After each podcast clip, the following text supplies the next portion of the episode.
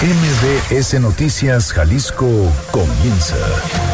Acompaña al periodista Víctor Magaña y entérate al momento de lo que pasa en Jalisco.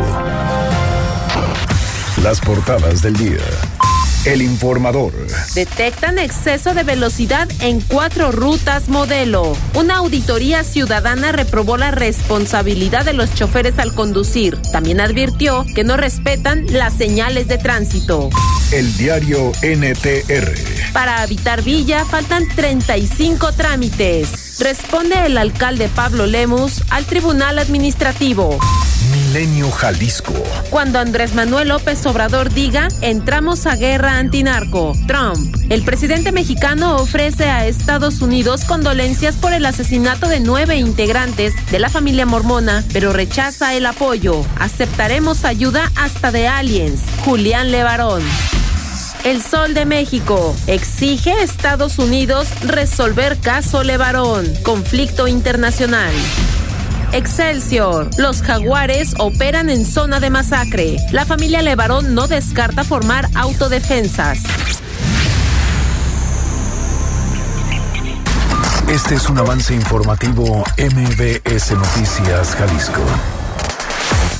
Buenos días. Hoy en MBS Noticias Jalisco encuentra la Auditoría Superior de la Federación anomalías por casi 18 millones de pesos en recurso federal entregado a Jalisco para seguridad pública. Asegura el alcalde de Zapopan, Pablo Lemus, que no puede otorgar habitabilidad de las villas panamericanas, pues aún hay 35 requerimientos que no se han solventado. Contraloría para el Transporte Público evalúa a cuatro rutas empresas, obtienen 77 de calificación. Ayer se reportó otro feminicidio en la metrópoli. Ocurrió en la colonia Brisas de Chapala del municipio de Tlaquepaque. A la mujer de entre 45 a 50 años la agredieron con un arma blanca y también recibió por lo menos una herida por arma de fuego. La policía de Guadalajara confirmó la muerte de un elemento de la corporación quien desde el pasado domingo ingresó al centro médico por una golpiza de un par de sus vecinos. Anuncian campaña gratuita de detección de diabetes, sobrepeso y obesidad. Esperan atender más de mil personas. Se llevará a, caso, a cabo el Simposio Anual Internacional de Cirugía Plástica Estética 2019. Toma protesta Marta Irene Venegas como presidenta de la Federación Mexicana de Asociaciones Turísticas Filial Jalisco. De esto y más en un momento. Muy buenos días, oiga, ¿cómo le va? Ya es miércoles 6 de noviembre de 2019. Erika Arriaga se encuentra en la producción de este espacio informativo y Hugo López en los controles operativos. Los teléfonos en cabina son el 36 298 248 36 298 249. Las redes sociales, arroba MBS Jalisco en Twitter MBS Noticias Jalisco en Facebook y mi cuenta personal, arroba semáforo en ámbar. Además, usted nos encuentra en Telegram, en nuestro canal Víctor Magaña, guion medio MBS. El día de hoy, el gobernador de Jalisco, Enrique Alfaro Ramírez, está presentando su primer informe de gobierno. Estaba citada, por supuesto, la gente, los medios de comunicación, la prensa a las 9 de la mañana. Hay que ver, hay que ver si realmente comienzan puntuales o bueno, ya como costumbre gubernamental de todas las administraciones, bueno, pues ahí van un poco retrasados, pero aquí le tendremos todos los detalles. Son 9 de la mañana con 3 minutos. Yo soy Víctor Magaña. ¿Qué le parece si comenzamos? Este es el Exa Reporte Vial. Convierte cada momento en familia en una historia de lujo a bordo de una de las últimas Buick Enclave 2019. Bueno, ¿cómo está la ciudad del día de hoy? Ivette Sánchez nos platica como todos los días. Ivette, ¿cómo estás? Buenos días. Gracias, claro que sí. Muy buenos días para todo el auditorio. Qué gusto saludarles. López Mateos con intensa carga vehicular en el sentido sur a norte. No encontrarán inconvenientes en su camino hasta llegar a la zona de Plaza del Sol. Por otro lado, Camino Real a Colima también presenta complicaciones viales debido a un choque metros antes del periférico. Eh, tome en cuenta este accidente porque Camino Real a Colima funciona como la ruta alterna de López Mateos. Choque en Chapultepec y Mexica el 5 deja dos carriles cerrados a la circulación. Además, en estos momentos se nos reporta una persona atropellada en el cruce de Calzada Independencia y Volcán Usurultán. Por favor, se da el paso unidades de emergencia. Muy complicada la circulación en Lázaro Cárdenas. El tráfico es intenso entre el Álamo y el mercado de abastos.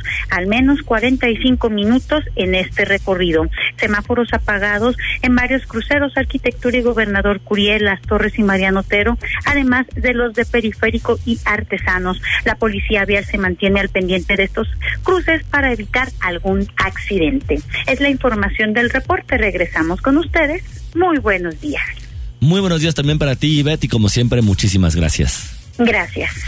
Experimenta el lujo de una nueva aventura en familia en la comodidad de una de las últimas Buick Enclave 2019, con bono de hasta 90 mil pesos o 12 meses sin intereses y 0% de comisión por apertura o un año de seguro gratis. Promoción válida del 1 de noviembre al 2 de diciembre de 2019. Consulta términos y condiciones en Buick.mx.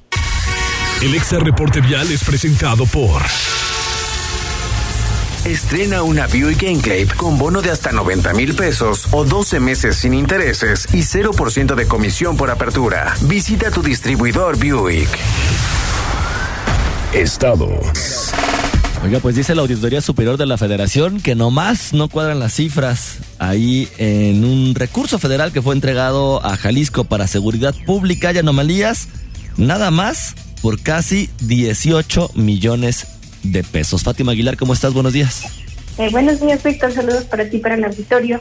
Eh, sí, en un recurso federal que se entregó a Jalisco para el cumplimiento de las estrategias en materia de seguridad pública durante 2018, la Auditoría Superior de la Federación observó que en 17 millones 880 mil pesos eh, no fue posible eh, comprobar cómo se gastó el Estado ese presupuesto público. Durante visitas físicas realizadas por la auditoría, el gobierno estatal no entregó evidencias o comprobaciones del gasto eh, del recurso que se le entregó por la federación a través del Fondo de Aportaciones para la Seguridad Pública, mejor conocido como FAS. Eh, por ejemplo, no se presentó evidencia de la presentación de, de la prestación de servicios en el Centro Estatal de Evaluación de Control de Confianza, de algunos cursos digitales impartidos a personal de seguridad no se localizó equipamiento comprado para la Fiscalía General del Estado, como seis conmutadores de datos y eh, un proyector para el Centro de Justicia para las Mujeres en Puerto Vallarta. Además, se destinaron recursos eh, fuera de catálogo y hubo daños eh, incluso en una obra para el mejoramiento de baños en el Centro Integral de Atención Juvenil por el uso de materiales de mala calidad. En el caso de la visita al Centro Estatal de Evaluación de Control de Confianza, lo que encontró la auditoría pues es que hay un daño probable que asciende a 6 millones de 546 mil 799 pesos porque no hubo comprobación de que se hubiera otorgado servicios, por ejemplo, de pruebas de laboratorio clínico y de toxicología, de algunas detecciones, química clínica, hematología, uroanálisis y drogas eh, también por no presentar entregables que acreditaran la impartición de 23 cursos de capacitación digital a personal de la Fiscalía General. El daño que dice la auditoría se generó al erario eh, es eh, por 7 millones 660 mil pesos. Entonces, parte de las irregularidades que encontró la auditoría en esta revisión que hace al gasto eh, que hace Jalisco para en, en, materia de recursos federales. Ese es el reporte, Víctor. O sea, el seguimiento muy importante, Fátima, que has estado haciendo referente como sobre todo a estos temas, pues hay que ver finalmente qué es lo que termina resultando, si los pueden subsanar o bueno, siguen ahí, como bien señalas en tu información, si pueden o siguen, mejor dicho, sin poder hacer la comprobación de que realmente se puedan esos 18 millones de pesos. Sí, pues vamos a estar al pendiente, sobre todo que estas, eh, estos señalamientos que hace la auditoría eh, se, ya les da la oportunidad en el momento de la revisión de eh, comprobar y en ese lapso pues no, no pudo la Fiscalía comprobar. Vamos a ver si en algún otro momento se aclaran estos montos que son 17, casi 18 millones de pesos. Sobre todo recordando, Fátima, también otra investigación previa que hiciste, donde justamente ahí también en tema de la Fiscalía del Estado de Jalisco, pues no podían comprobar el gasto de más de 26 millones de pesos. Esto en cuanto a capacitación del nuevo sistema de justicia penal, donde la administración pasada, con Aristóteles Sandoval, respondía que no sabían en qué se había gastado y no estaban obligados a saberlo. Así es, ahí eh, queda la duda, eh, investigamos y tratamos de eh, conseguir los comprobantes de, eh, de 25 millones de pesos que se asignaron para la implementación del nuevo sistema de justicia penal. Nunca nos los otorgaron, el, el Estado dice que no los tiene y es muy importante este gasto porque era para precisamente cursos de capacitación a policías, jueces, eh, ministerios públicos en el nuevo sistema de justicia que luego derivaba en que los eh, primeros años de que se implementó, pues los delincuentes estaban libres, ¿no? Por falta de capacitación del personal de, de estas instituciones. Pues ahí está, Fátima, muchísimas gracias. Gracias, buena, buen día. Buenos días también para ti. Oiga, a la docena de investigaciones que la Fiscalía Anticorrupción abrió contra el exsecretario de Salud, Antonio Cruz Esmada, se suma la de averiguar si en verdad tuvo motivos de salud graves que le impidieran presentarse a las dos audiencias a las que se le ha citado, según informó el fiscal Gerardo de la Cruz Tobar. El exfuncionario señalado por irregularidades por 605 millones de pesos faltó a la audiencia del 31 de octubre por estar hospitalizado por estrés. En la siguiente se justificó como una se justificó, mejor dicho, con una licencia médica, es lo que está publicando el día de hoy el informador. Dos veces ya, Cruz Esmada se niega, bueno, no se niega, vamos a hacer la corrección política, no ha podido asistir a estas comparecencias por motivos de salud. La fiscalía, por supuesto, ya está investigando que sea cierto. Son nueve de la mañana con once minutos, regresando. Pablo Lemos dice que no va a otorgar la habitabilidad de las villas panamericanas, pese a que un juez ya se los pidió. Ahorita le cuento. Escuchas Noticias MBS, Jalisco, por XFM 101.1. Estás escuchando MBS Noticias, Jalisco, con Víctor Magaña. La ciudad 9 de la mañana con 16 minutos. Regresamos a cabina de MBS Jalisco aquí en Exa FM. Oiga, ante la orden dictada por el presidente del Tribunal de Justicia Administrativa al Ayuntamiento de Zapopan para que revise las obras y otorgue el dictamen de habitabilidad a las vigas panamericanas porque ya no hay impedimento legal, el alcalde de este municipio, Pablo Lemus Navarro, reviró que no puede otorgar dicho permiso porque el complejo tiene un sinfín de pendientes por atender. Según Lemus Navarro, se trata de 35 requerimientos que el desarrollador no ha atendido para cumplir con el ordenamiento territorial, los planes parciales del municipio y el código urbano, entre ellos, entregar las áreas de donación que le corresponden y que son más de 40 mil metros cuadrados. Las líneas de alejamiento en torno al drenaje para evitar inundaciones, la red hidráulica para suministrar agua potable, porque el sistema de agua potable y alcantarillado, el CIAPA, no llega a la zona del Bajío, la construcción de vialidades primarias y secundarias, así como las medidas de mitigación hacia los mantos acuíferos y al bosque de la primavera. Escuchemos. No son ni dos, ni tres, ni cuatro, son alrededor de 35 pendientes los que tiene la Villa Panamericana, por lo tanto no hay habitabilidad para la Villa Panamericana, aún con el ordenamiento del magistrado del Tribunal de lo Administrativo. Y hoy mismo estaremos notificando que no podemos otorgar la habitabilidad, esto para conocimiento del magistrado del Tribunal de lo Administrativo y de los propios desarrolladores. No hay habitabilidad en la Villa Panamericana. Para el presidente municipal es inviable que el desarrollador cumpla con todos esos pendientes porque requieren una inversión superior a los 400 millones de pesos y el negocio se volvería, bueno, pues inviable. Además de que las obras de infraestructura vial, sanitaria y de agua potable llevaría dos años en construirse, mientras que los 40 mil metros cuadrados de áreas de donación no es fácil conseguirlos. El desarrollador habría propuesto al ayuntamiento comprar hectáreas de ejido al interior del bosque de la primavera para entregarlas después al municipio de áreas de sesión, pero Lemus Navarro aclaró que no se pueden aceptar al encontrarse dentro del área natural protegida y eso representaría una irregularidad. Advirtió que el riesgo para los ciudadanos de comprar algún departamento en las vigas panamericanas es altísimo sin el permiso de habitabilidad. Escuchemos. Porque no se puede individualizar y por lo tanto no se puede escriturar ese departamento, no tendría servicios públicos, es decir, la verdad es que si alguien se animara a comprar en un contrato privado eh, en la Villa Panamericana sería un altísimo riesgo, pero sobre todo sería infringir el propio reglamento porque no existen permisos tampoco de comercialización de la Villa Panamericana. Es decir, tendríamos que eh, tomar acciones legales en contra del desarrollador. Yo lo que le recomiendo a la gente es que no compre mientras no haya habitabilidad. Aunque el magistrado del tribunal le dio cinco días al ayuntamiento para responder a esta orden, el alcalde aseveró que ayer mismo sería enviada la argumentación del municipio.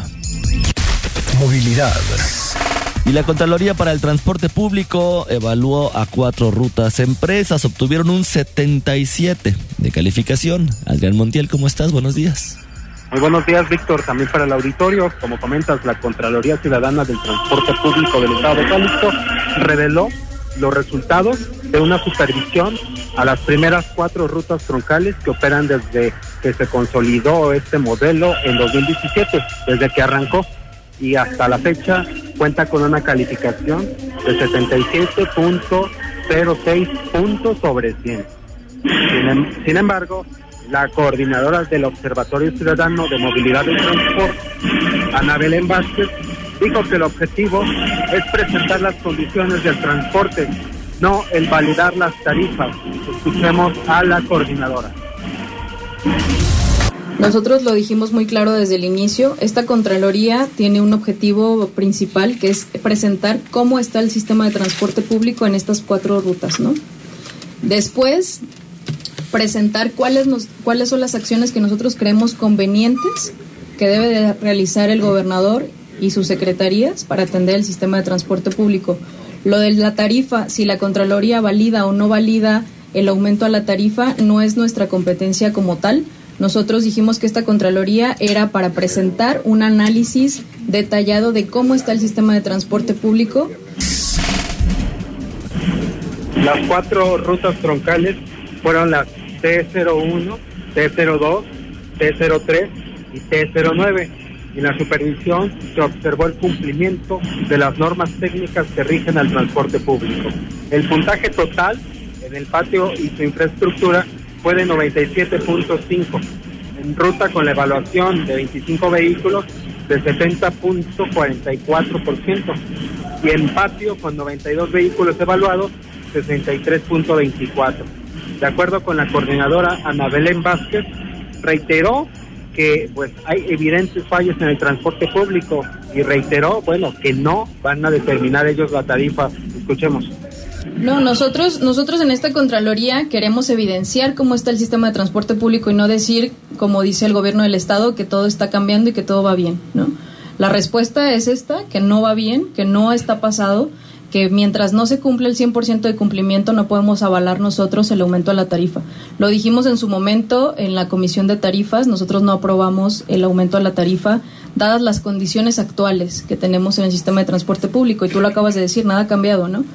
Han mejorado algunas cuestiones, pero no se ha completado eh, al 100% el cumplimiento de las normas técnicas y por lo tanto nosotros no podemos avalar el aumento a la tarifa como tal.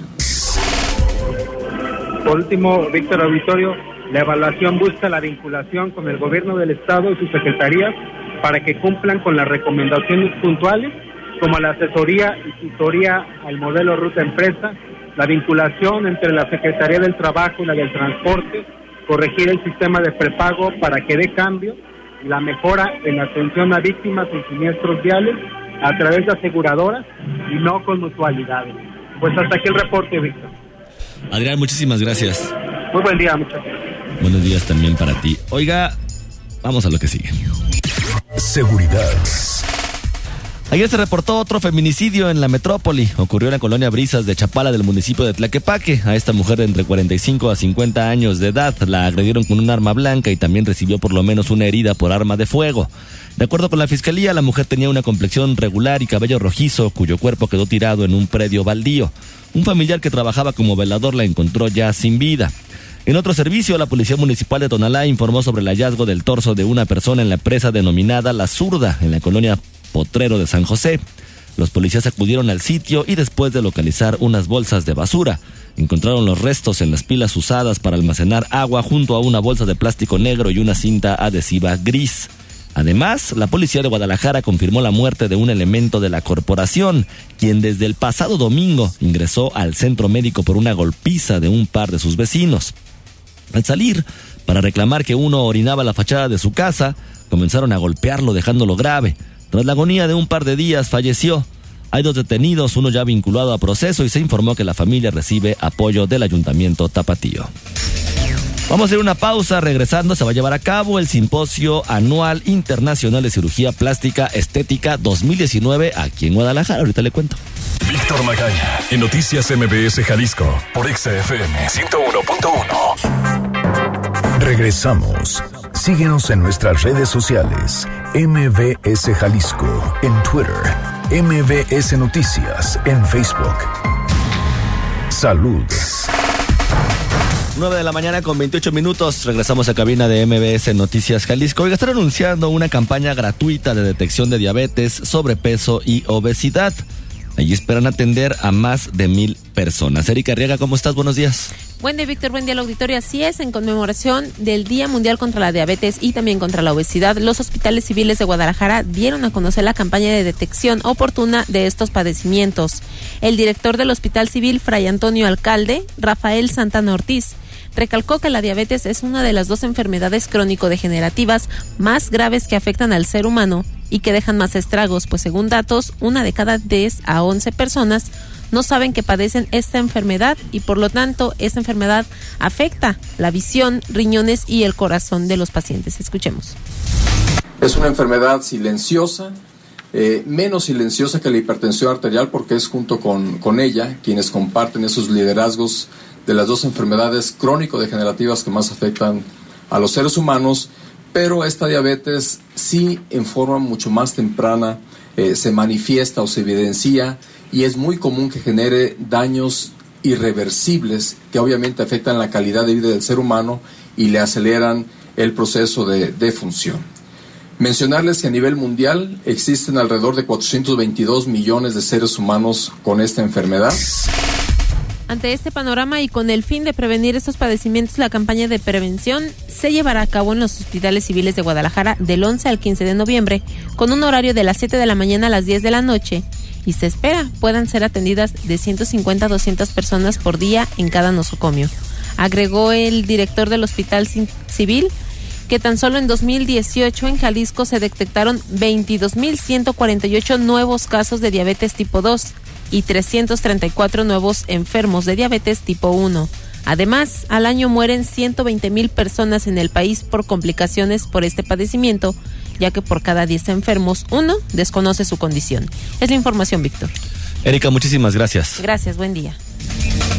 Oiga, y el Instituto Jalisciense de Cirugía Reconstructiva realizará el Simposio Anual Internacional de Cirugía Plástica Estética 2019 en su edición número 46 siendo el tema principal de este año cirugía estética del contorno corporal.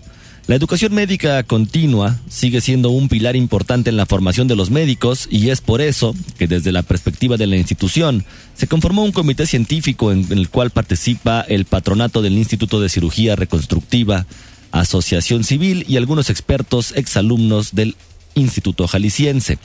Se tendrán varios módulos correspondientes a la cirugía estética del contorno corporal, entre ellos el de cirugía postbariátrica, lipoescultura con transferencia de grasa, implantes de glúteos, cirugía abdominoplastia, y también se contará con la presencia de 10 profesores internacionales, 7 nacionales y 3 del mismo instituto. Dentro de este evento se va a presentar una obra de teatro llamada De Botas al Botox, en donde se invita al público en general, pues los fondos recaudados de la taquilla serán para apoyar al patronato del Instituto Jalisciense de Cirugía Reconstructiva, siendo estos destinados a pacientes de escasos recursos que acuden a este para ser atendidos de las diversas afectaciones que presentan, así como la rehabilitación e insumos. El presidente del patronato, Juan Carlos Guerrero Santos, Arreola, considera que es digna tanto para profesionistas como para el público en general. Escuchemos. Trata acerca de cómo el alma y el espíritu tienen que ir de acuerdo con el cuerpo. Los cirujanos plásticos son personas muy virtuosas que llegan a cambiar a las personas, pero si el alma no está lista, va a haber cortocircuito. Entonces es, un punto de vista para presentárselo a los cirujanos y para presentarlo al público que está interesado en hacer una cirugía o que ha pasado por esa experiencia o que conocen a alguien Este simposio es exclusivo a cirujanos certificados, por lo que el director del Instituto Jalisciense de Cirugía Reconstructiva, Iramo Osiris González, menciona a dónde pueden dirigirse aquellos médicos interesados en asistir a este evento. Las personas interesadas, los cirujanos plásticos que estén interesados, bueno, eh, al patronato o al, al mismo instituto, hablar al Instituto de Cirugía Reconstructiva. Este tendrá sede en el Hotel Hard Rock del 8 al 10 de noviembre y se espera contar con la presencia de 400 a 420 profesionistas. Pero previo a estos días se llevará a cabo el precongreso con un módulo de cirugía en vivo en las instalaciones del Instituto del Jalisciense de Cirugía Reconstructiva el 7 de noviembre. La obra de teatro será el 9 de noviembre a las 8.30 de la noche en el Teatro Moncayo del Recinto Palco, presentado por la actriz y escritora Paola Madrigal. Estados. Justamente en estos momentos está comenzando el informe de gobierno del gobernador de Jalisco, Enrique Alfaro Ramírez. Fátima Aguilar, por supuesto, se encuentra en el sitio. Fátima, ¿cómo estás? Buenos días.